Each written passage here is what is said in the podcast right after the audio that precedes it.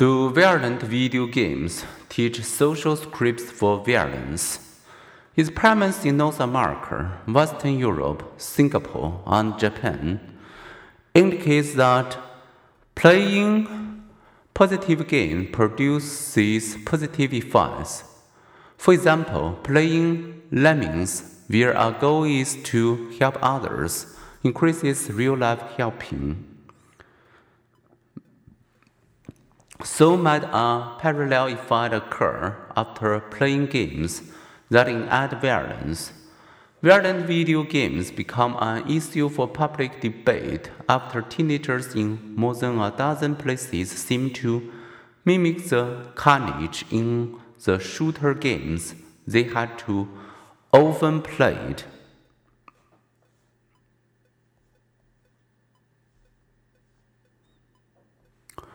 In 2002, three young men in Michigan spent part of a night drinking beer and playing Grand Theft Auto 3.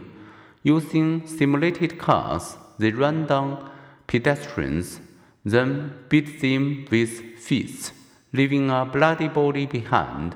These same young men then went out for a real drive, sporting a 38 year old man on a bicycle they ran him down with their car, got out, stomped and punched him, and returned home to play the game some more. Such violent mimicry causes some to wonder what are the effects of actively role playing aggression? Does it cause young people to become less sensitive to violence and more open to violent acts? Nearly 400 studies of 130,000 people offer an answer, report some researchers. Video games can prime aggressive thoughts, decrease empathy, and increase aggression. University men who spend the most hour playing violent video games have also tend to be the most physically aggressive and people randomly assigned to play a game involving bloody murders with groaning victims become more hostile. On follow up tasks, they were more likely to blast intense noise at a fellow student. Studies of young adolescents reveal that those who play a lot of violent video games become more aggressive and sees world as more hostile. Compared with non gaming kids, they get into more arguments and fights and earn poor grades. Ah, but is this merely because naturally hostile kids are drawn to such games? Apparently not. Comparison of gamers and non gamers who scored Law on hostility measures revealed a difference in the number of fights they reported.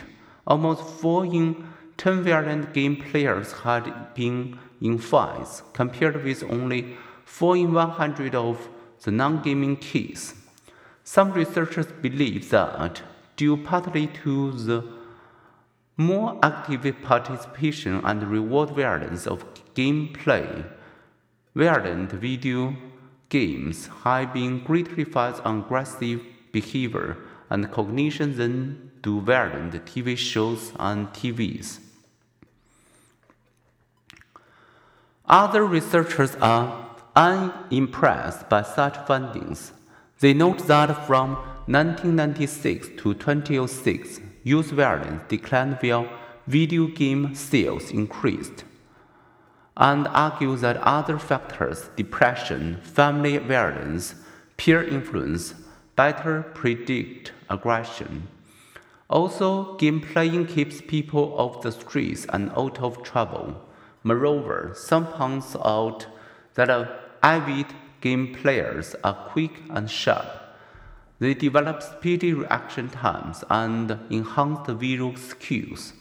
The focused fan of game Playing can, can satisfy basic needs for sense of competence, control, and social connection. in 2011, a U.S. Supreme Court discussion overturned a California state law that banned violent video games sold to children.